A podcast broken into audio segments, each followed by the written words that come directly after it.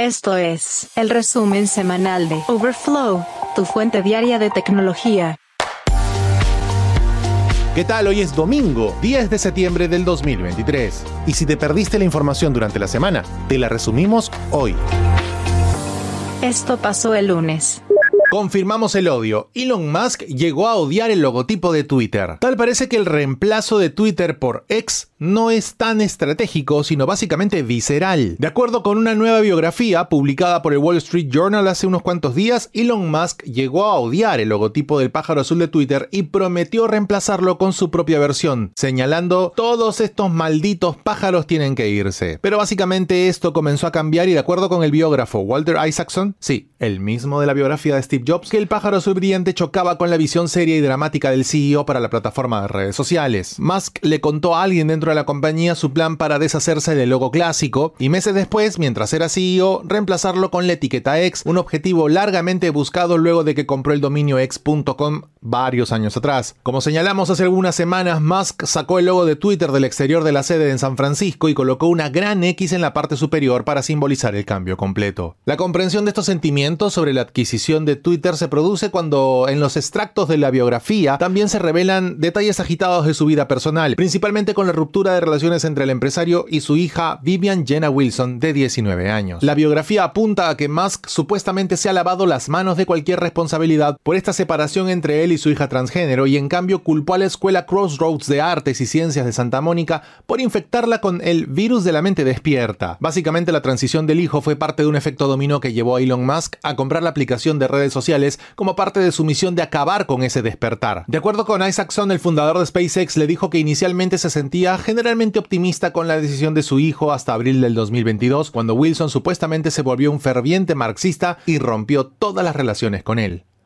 Esto sucedió el martes. Meta y LG están preparando un competidor para el Apple Vision Pro. Como sabes, la revelación del Apple Vision Pro ha obligado a varios competidores directos a comenzar a desarrollar sus propios sistemas de realidad mixta, y esto incluye a Meta. Obvio, les ha dolido. Los rumores apuntan a que la compañía se habría asociado con LG para lanzar un dispositivo de realidad mixta de alta gama en 2025 y con un precio inferior a los 3.499 dólares del producto de primera generación de Apple. Este nuevo competidor podría llamarse MetaQuest 4 Pro. Este sería el producto de la asociación entre Meta y LG, que probablemente se formó después de la presentación del Apple Vision Pro, e incluso Samsung supuestamente descartó su prototipo anterior para trabajar en algo que se parezca más a la oferta de Apple en términos de diseño y conjunto de características. Sin embargo, antes de que llegue este Quest 4 Pro en un par de años, Meta tiene la intención de apuntar primero al mercado un poco más incómodo con el precio de los Vision Pro. El informe afirma que en 2024 se va a lanzar un modelo de bajo costo por menos de 200 dólares y luego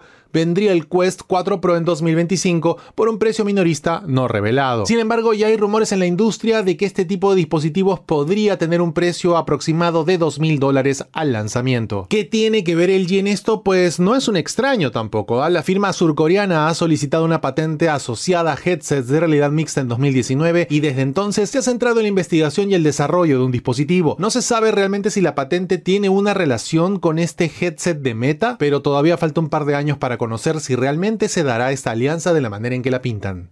El miércoles ocurrió esto. SpaceX abandona YouTube y apuesta todo por X. Aparentemente, SpaceX apostó por X como su herramienta de distribución de medios. Durante el último fin de semana, el proveedor de lanzamientos comerciales dejó de transmitir sus lanzamientos y operaciones de Dragon en YouTube a favor de una cobertura exclusiva en la plataforma de redes sociales que también es propiedad del fundador de SpaceX, Elon Musk. Durante el fin de semana, las transmisiones del Starlink Group 612 de SpaceX y el aterrizaje de la Crew 6 desaparecieron de YouTube. El último registro fue básicamente la misión de cobertura de desacoplamiento y salida de la Estación Espacial Internacional por parte de la Crew 6, que se transmitió tanto en X como en YouTube. La compañía realizó una transmisión en vivo de lanzamiento de satélites diseñados internamente para la Agencia de Desarrollo Espacial un día antes, así que fue bastante raro que ambas transmisiones fuesen eliminadas. Frente a eso, SpaceX ha aumentado la producción de contenido en X desde que Elon Musk adquirió el sitio. En julio, se vio a la compañía proporcionar múltiples transmisiones de distintos ángulos de un lanzamiento de Starlink desde la base de la Fuerza Espacial Vandenberg en California. Seguramente esto lo vamos a ver muy seguido. SpaceX también ha puesto puesto fin a su apoyo a las plataformas de redes sociales que no son parte del conglomerado X. Por ejemplo, ya dejaron de añadir contenido en Instagram. Su última publicación, de hecho, fue sobre el lanzamiento de Starlink Group 611 hace una semana. El asunto más grave es el cierre de la página de SpaceX en Flickr.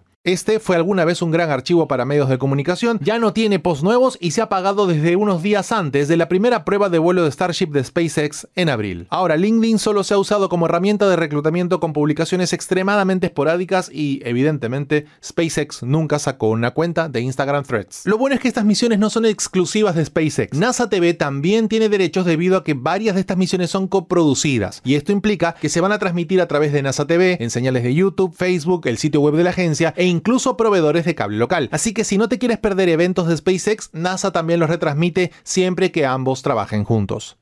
Esto supimos el jueves. ¿A que no sabes qué empresa va a poner la letra de las canciones en un modelo de suscripción de pago? Sí, Spotify está probando un cambio que ya está resultando controversial en las redes sociales. La compañía ha señalado que está realizando una prueba que bloquea las letras de las canciones detrás de un paywall. ¿Qué significa esto? Que solo los suscriptores de Spotify Premium pueden acceder a las letras. Históricamente, las letras de la aplicación de Spotify han estado disponibles para cualquier persona que use la aplicación, ya sea que esté suscrito o no a Spotify Premium. Sin embargo, como parte de esta prueba, ahora se les dice a los usuarios a través de un mensaje emergente que deben pagar un poco para tener acceso a las letras. Disfruta de las letras en Spotify Premium. De acuerdo con CJ Stanley de Spotify en declaraciones a The Verge, esto es solo una prueba y la compañía no tiene nada más que compartir respecto a esto. En Spotify dice, realizamos rutinariamente una serie de pruebas, algunas de ellas terminan allanando el camino para nuevas experiencias de usuario más amplias y otras sirven como aprendizaje. De acuerdo con nuestras prácticas estándar, actualmente estamos probando estas con un número limitado de usuarios en un par de mercados. Ojo que esto podría ser más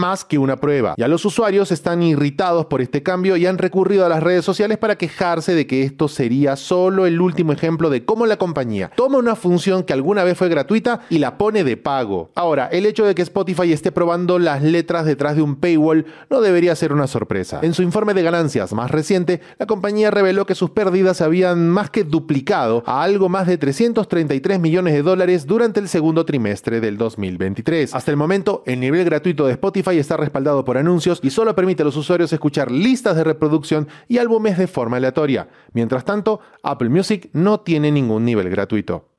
El viernes te enteraste de esto. Apple pierde 200 mil millones de dólares en dos días. ¿Cómo ocurrió? Las acciones de Apple cayeron un 2,9% el jueves tras los informes de que China planea ampliar la prohibición del uso de iPhones a agencias y empresas respaldadas por el gobierno. Los inversores están preocupados por la capacidad de la empresa pública más valiosa del mundo para hacer negocios en la segunda economía más importante. Apple registró el miércoles su mayor caída diaria en más de un mes. La compañía perdió alrededor de 200 mil millones de dólares en dos días y sus acciones son actualmente las de peor desempeño en el promedio industrial Dow Jones. China es el mayor mercado extranjero para los productos de la empresa y las ventas chinas representaron aproximadamente una quinta parte de los ingresos totales de la empresa el año pasado. Apple no revela las ventas de iPhone por país, pero los analistas de la firma de investigación Tech Insights estiman que hubo más ventas de iPhone en China que en Estados Unidos el último trimestre. Apple también produce la gran parte de sus iPhones en fábricas de ese país. El miércoles, Wall Street Journal informó que China había prohibido el uso de los iPhone a funcionarios del gobierno central y que los gerentes habían estado notificando al personal sobre la prohibición a través de grupos de chat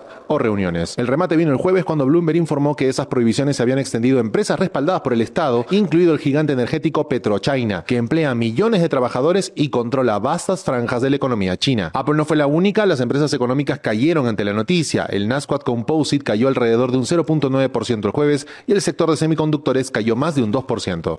Y finalmente el sábado. Hay varias cosas que SpaceX debe resolver antes de volver a probar el Starship. SpaceX debe tomar una serie de medidas antes de poder lanzar su megacohete nuevamente después de que su debut terminó en una explosión, de acuerdo con reguladores federales. La Administración Federal de Aviación señaló que cerró su investigación sobre el fallido debut del Starship de SpaceX, el cohete más grande del mundo. La agencia exige que SpaceX tome 63 acciones correctivas y solicite una licencia a la administración antes de volver a lanzarse. 5C. De acuerdo con funcionarios de la agencia, múltiples problemas llevaron a la explosión del lanzamiento de abril, que dispersó pedazos de concreto y metal a miles de metros y creó una columna de concreto pulverizado que se extendió por kilómetros a la redonda. Tras este hecho, el fundador de SpaceX, Elon Musk, señaló que mejoró el cohete de 120 metros y reforzó la plataforma de lanzamiento. Un nuevo Starship se encuentra en la plataforma rediseñada esperando el despegue, pero volará vacío como antes. Durante el vuelo de prueba inicial, este cohete tuvo que ser destruido después de que perdió el control poco después de despegar de la playa de Boca Chica. Los restos del vehículo se estrellaron en el Golfo de México y SpaceX señaló que las fugas de combustible durante el ascenso provocaron incendios en la cola del cohete, cortando la conexión con la computadora principal de vuelo y provocando una pérdida de control. Ese vuelo proporcionó numerosas lecciones aprendidas, de acuerdo con la compañía en un comunicado. La NASA, como sabes, quiere utilizar Starship para llevar astronautas a la Luna dentro de unos años. El objetivo final de Elon Musk es construir toda una flota de Starships para transportar personas y suministros a Marte.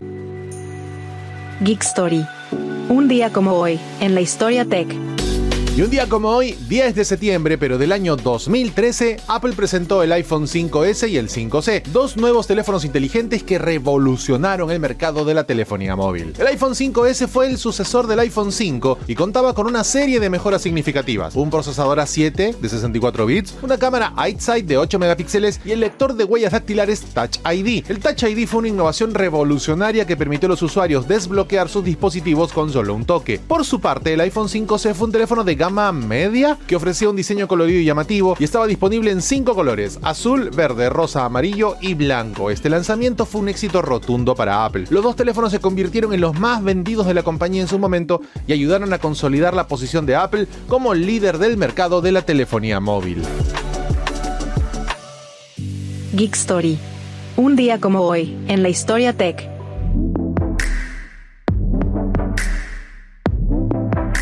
Hasta aquí el resumen semanal de Overflow de hoy domingo, 10 de septiembre del 2023. Muchas gracias por acompañarnos. Recuerda suscribirte a este podcast para que a diario recibas notificaciones sobre las noticias tecnológicas más importantes del mundo.